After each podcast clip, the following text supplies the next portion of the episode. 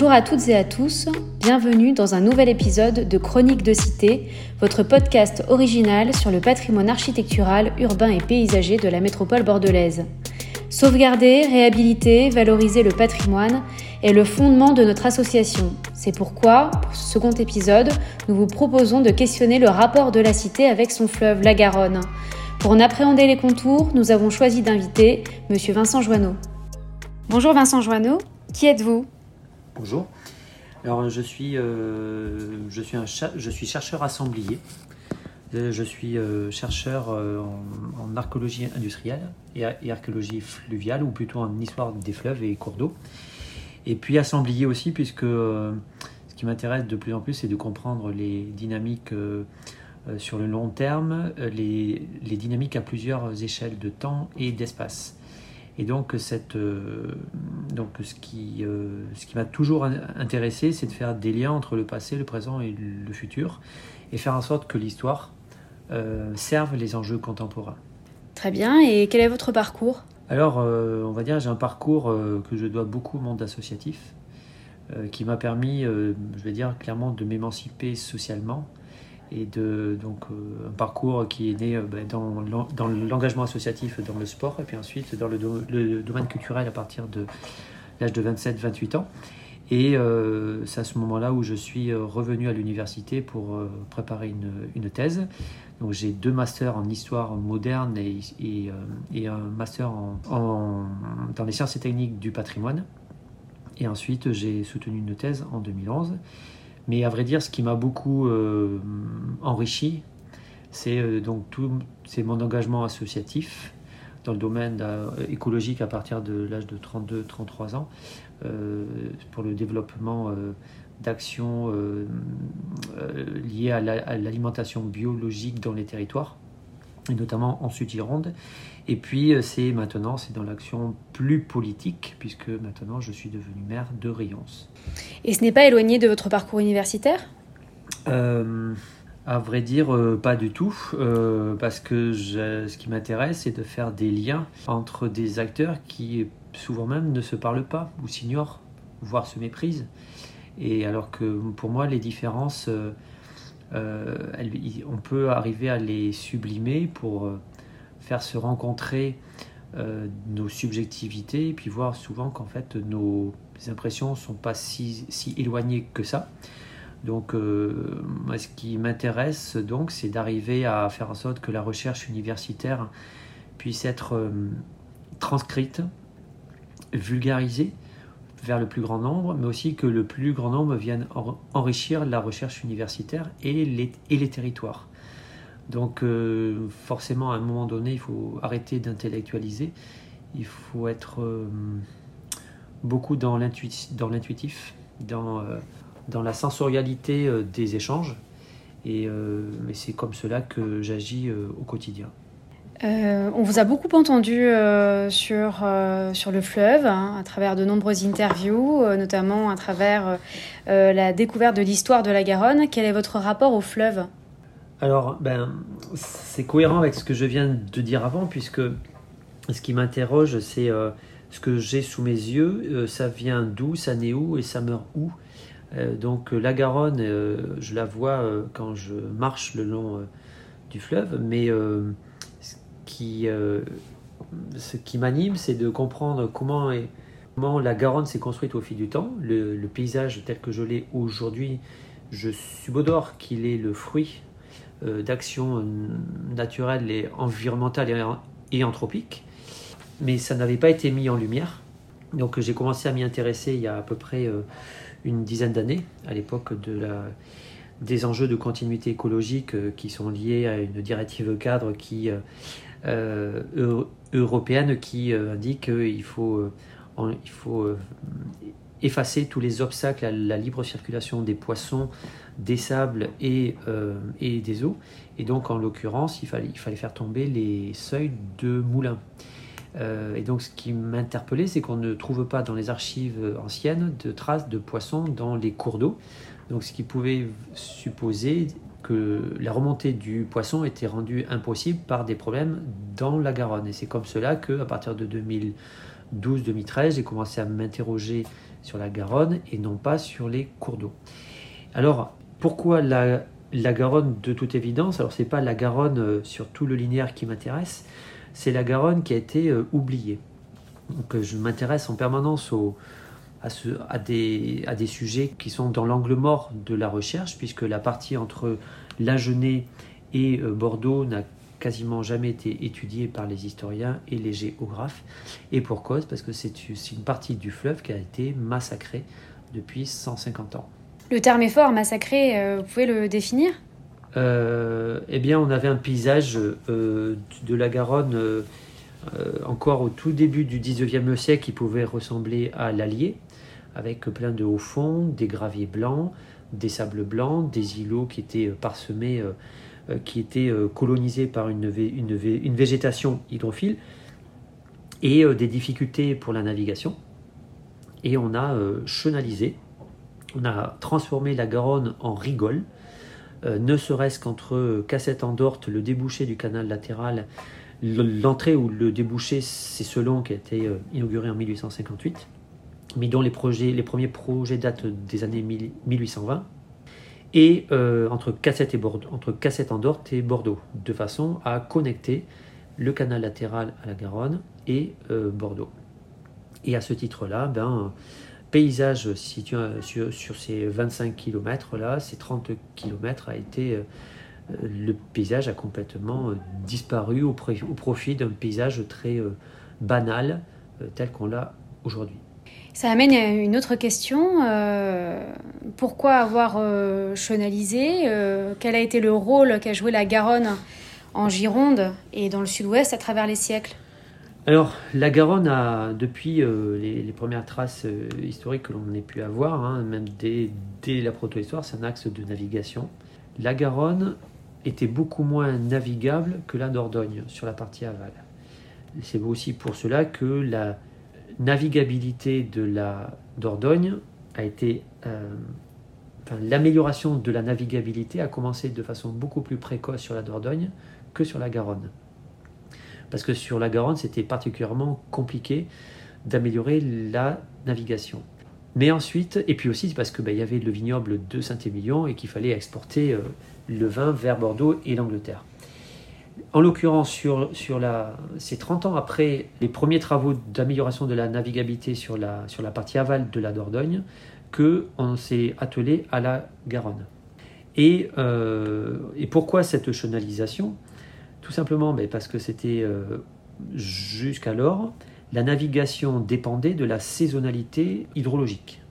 Et euh, je rappelle que c'est une zone qui est soumise au battement de, au battement de la marée, pardon, et que euh, cette, c'était une contrainte donc il fallait faire sauter voilà, cette, cette, saisonnalité, et il fallait que 365 jours par an, les bateaux puissent circuler sans aucune contrainte entre Cassette-en-Dorte et Bordeaux. Donc, de fait, on a, euh, euh, dû euh, faire sauter les îles. On a réduit la bande de, navigation, parfois même jusqu'à 50%.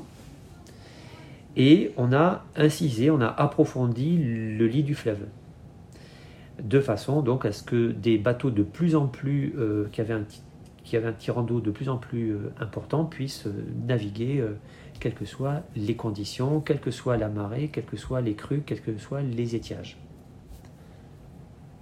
C'est évidemment très impressionnant. on parle beaucoup de, ce terme fleuve blanc. Est-ce qu'il est vraiment adéquat pour, la Garonne?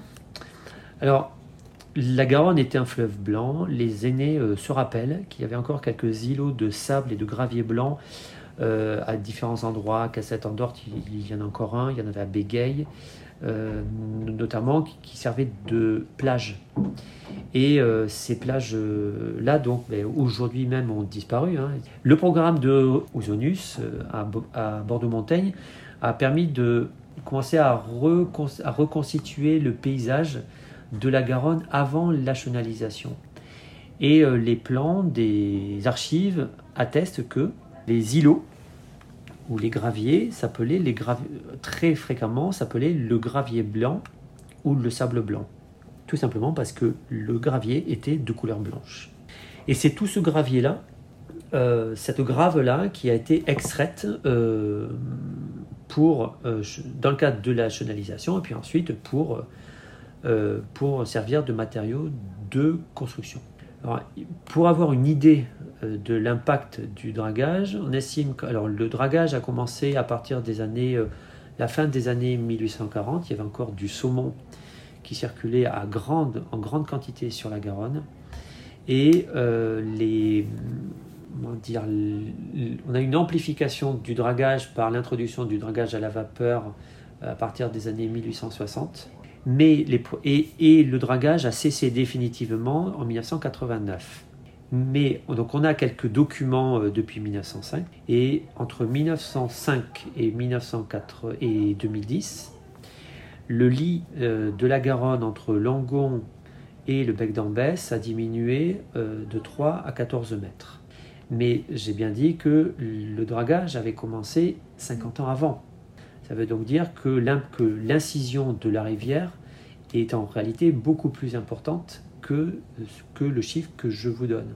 Et euh, est-ce que la Garonne aurait aujourd'hui, euh, si nous n'avions pas eu ce genre d'intervention, une autre couleur, un autre visage? Alors, on ne peut pas vraiment le dire puisque bon, euh, la nature, l'environnement ne, ne, nous donne pas, euh, n'est jamais stable. Il y a toujours des cycles avec des apports de matériaux euh, qui peuvent venir recouvrir le gravier. il ne faut pas oublier aussi une chose, c'est qu'à partir des années 1870, on a les premiers barrages en amont dans les Pyrénées qui vont stocker le matériau.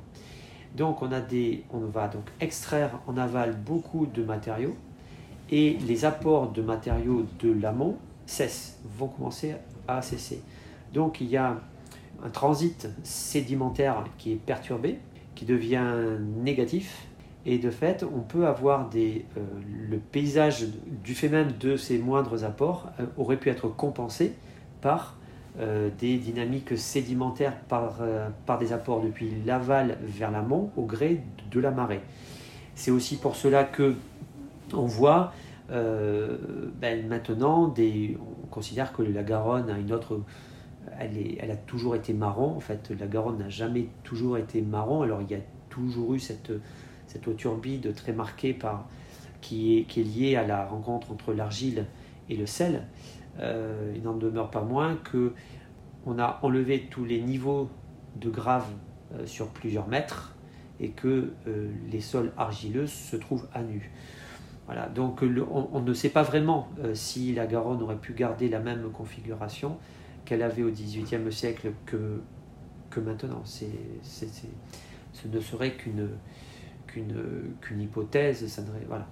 Il, n'y a pas, il n'est pas possible de donner de réponse. Et, euh, et c'est vrai qu'on constate maintenant que la Garonne est finalement envisagée, entreprise à travers euh, des randonnées, à travers euh, des activités qui sont des activités de loisirs. Est-ce que vous pouvez nous dresser un portrait de, de la vie autour de la Garonne ou le long de la Garonne au 19e siècle et, et au 20e siècle? Alors au 19e siècle, chaque commune avait au moins un, deux, trois, quatre ports. Donc les ports, c'est une cale. Ce sont des lieux de vie, ce sont des lieux d'interface eau-terre. C'était du petit cabotage, essentiellement, du petit cabotage de courreaux et de gabarres qui allait de port en port, et qui n'était pas... Euh, ne... C'était un commerce local. Et en parallèle à ce commerce local, il y avait donc la, la navigation des grosses gabarres entre le canal latéral et Bordeaux. Donc c'est deux mondes qui se côtoyaient mais qu'il n'y avait pas d'activité euh, commerciale euh, commune. En revanche, ce qui, euh, était, ce qui m'a surpris, c'est de découvrir la typologie des activités commerciales sur la Garonne. Il ne faut pas oublier une chose, c'est que au XIXe siècle, on a un essor viticole exceptionnel. les forêts sont, beaucoup moins étendues qu'elles ne le sont maintenant, c'est dire. Et il faut se chauffer. Là, on a un accroissement, on a une hausse, euh, on a une augmentation de la population dans les campagnes, puisqu'il y a besoin de main-d'œuvre, etc. Et on a euh, les deux tiers des marchandises transportées sur les gabarres de port en port sur la basse vallée de la Garonne, c'est essentiellement du bois. Ça va être de la futaille, du sarment, des douelles pour la, pour la tonnellerie, du bois de chauffage, des planches, et surtout les poteaux de mine qui, eux, viennent surtout, euh, qui, sont exportés depuis le port de Barsac vers Bordeaux. Euh, donc c'est vraiment, on transporte du bois, on transporte très peu de vin. Voilà, c'était vraiment la grande surprise. Euh, contrairement à ce qu'on pouvait penser, il est vraisemblable que le vin, on le transportait beaucoup sur la rive gauche, à partir de la fin du 19e siècle, par train.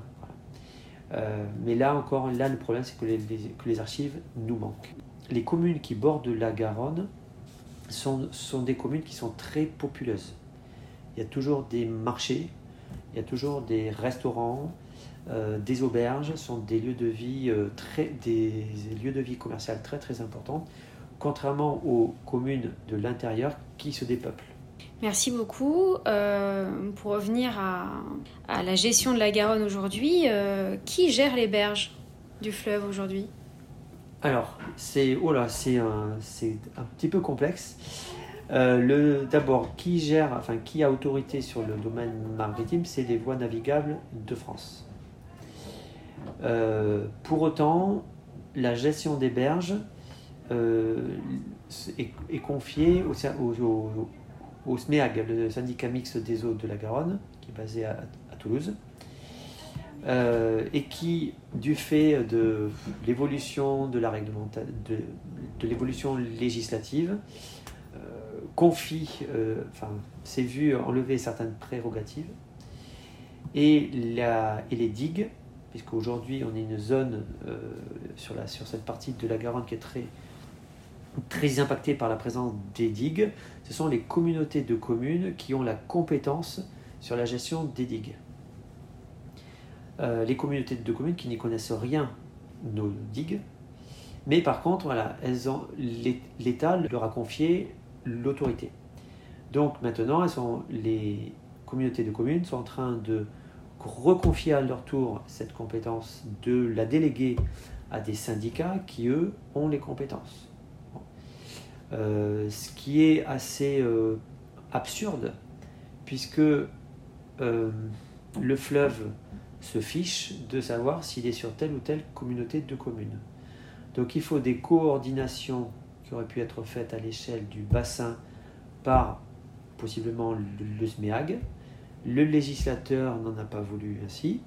Ça va coûter particulièrement cher aux collectivités et donc aux contribuables, puisque l'État a transféré cette compétence, cette compétence aux communautés de communes sans transférer les recettes euh, qui permettent de faire face aux dépenses liées à l'entretien des digues. Et donc, de fait, euh, aujourd'hui, euh, les collectivités sont dans des. Comment dire ça sont, ne savent pas du tout où elles le doivent aller, si elles sont légitimes à faire des choix, puisque il faut savoir qu'on est sur des investissements bien souvent de plusieurs millions d'euros entretenir les digues. Comme ça coûte cher, peut-être qu'il ne faudra pas garder tout le réseau de digues dont on a hérité. Les réseaux de digues ont été construits en même temps que, la chenalisation de la Garonne, puisqu'en même temps qu'on a creusé la Garonne, on l'a corseté par les digues. La première digue sur, sur le bassin, sur le sud Gironde, date de 1854. La toute première, c'est celle du Tourne. Et là, euh, il va falloir faire des choix comme ça coûte cher, est-ce qu'on, si on ne garde pas tous les digues, qu'est-ce que l'on condamne et, qu'est-ce qu'on, et quelle est la zone de la communauté, enfin, quelle est la zone des berges que l'on euh, redestine à l'érosion naturelle? Et naturellement, va se poser la question de, ben, on laisse faire, on laisse s'éroder les terres euh, agricoles, puisqu'il n'y a pas d'enjeux urbains. Mais il faut se rappeler une chose, c'est qu'à l'origine, les digues, elles ont été érigées par et pour les agriculteurs, mais pas pour protéger les agglomérations. Et 150 ans plus tard, nous considérons, la société et les institutions considèrent que maintenant les digues sont faites pour protéger les agglomérations et non pas les espaces agricoles. c'est une question effectivement qui est euh, tout à fait complexe. qui génère énormément d'enjeux. Donc vous pouvez dire aujourd'hui que les collectivités qui jalonnent le fleuve ont des difficultés à se réapproprier leurs berges. Alors c'est oui, mais c'est d'autant plus dur qu'il n'y a plus d'activité économique. L'appropriation des lieux passe toujours par une activité économique. il n'y a plus de pêcheurs, il n'y a plus de batellerie. Euh, les chantiers de ramassés au sont les héritiers d'une histoire euh, qui date d'il y a 170 ans, puisque le, le secteur qui produisait le plus de bateaux pour la Garonne, après Bordeaux, c'était Langoiran et le Tourne. On a eu jusqu'à 24 chantiers navals qui fonctionnaient en même temps dans les années 1860. Et nulle part ailleurs, jusqu'à Agen ensuite.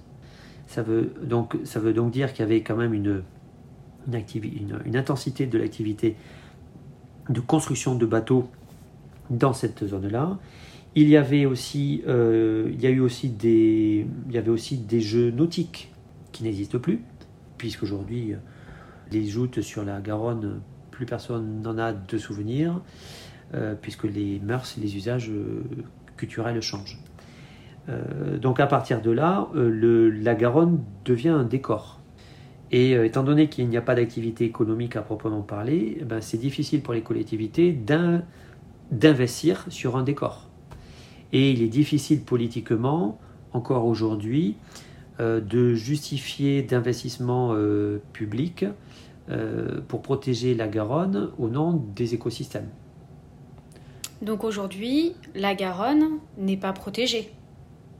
Elle est protégée, il y a des, dispositifs réglementaires de protection des écosystèmes, notamment Natura 2000.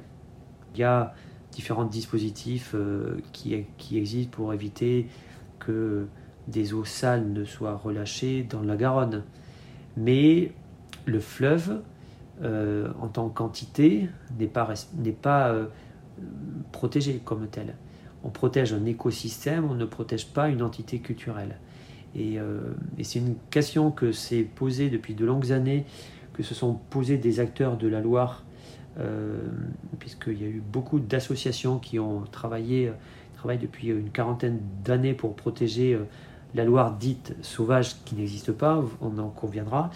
il n'en demeure pas moins qu'aujourd'hui il y a un Parlement de la Loire qui s'est monté à la faveur d'actions militantes et scientifiques coordonnées. Et euh, peut-être qu'un jour, il faudra aussi se pencher sur un Parlement de la Loire, euh, de la Garonne, pardon, euh, avec une approche naturelle et culturelle. Mais il faut se rappeler que sur la Loire, il y a encore quelques usages. La Loire a été... en fait, sur la Loire, les paysages de la Loire valorisent les berges. Quand le fleuve n'est pas sauvegardé, n'a pas d'intérêt, ben, ça ne valorise pas le territoire. Si le fleuve est, est, euh, sanctuarisé, puisqu'il y a de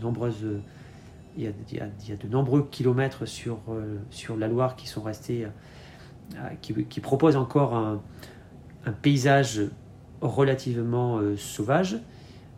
cette réalité-là sur la Loire, on ne la connaît pas sur la Garonne et surtout sur la zone comprise entre l'Aréole et Bordeaux, puisque la, Garonne n'est plus qu'une rigole. Et est-ce que la mise en tourisme de la Garonne serait un enjeu? Qu'est-ce que la mise en tourisme? Euh, Si ça menait des croisiéristes pour euh, naviguer sur un cours d'eau en montrant euh, les berges et le vignoble, en fait on valorise plus les terres et le vignoble que la Garonne. Les cheminements par exemple. Travailler sur un aménagement de cheminement doux. Donc, en revanche, de travailler sur, les, sur la compréhension des paysages de la Garonne depuis la terre vers le fleuve, ça, il y a, c'est vraiment un, c'est un enjeu, c'est un défi, parce que justement, on a eu une simplification du paysage. Et c'est en ce sens-là qu'il va falloir euh, faire œuvre d'inventivité pour donner des clés euh, de compréhension à l'observateur que le paysage actuel, qui est pauvre, auparavant ce paysage était riche d'informations, et c'est en ce sens-là que faire appel à, l'histoire peut aider à comprendre l'impact de la trace de l'homme sur le, le, paysage, et ce à longue échelle. enfin, sur, la longue période. Voilà, on a, euh, donc on a heureusement beaucoup de matière photographique qui euh, peut aider à prendre en compte cette, qui, peut aider à, à l'approche didactique du paysage. mais le défi sur la Garonne, il est, il est très grand. Et quelles seraient vos préconisations pour l'avenir de, ce fleuve, pour sa sauvegarde et, sa mise en valeur? On a le droit de rêver, hein Si seulement. Ouais, de toute façon, euh, le changement climatique va impacter euh, les niveaux d'eau, va impacter la tenue des berges.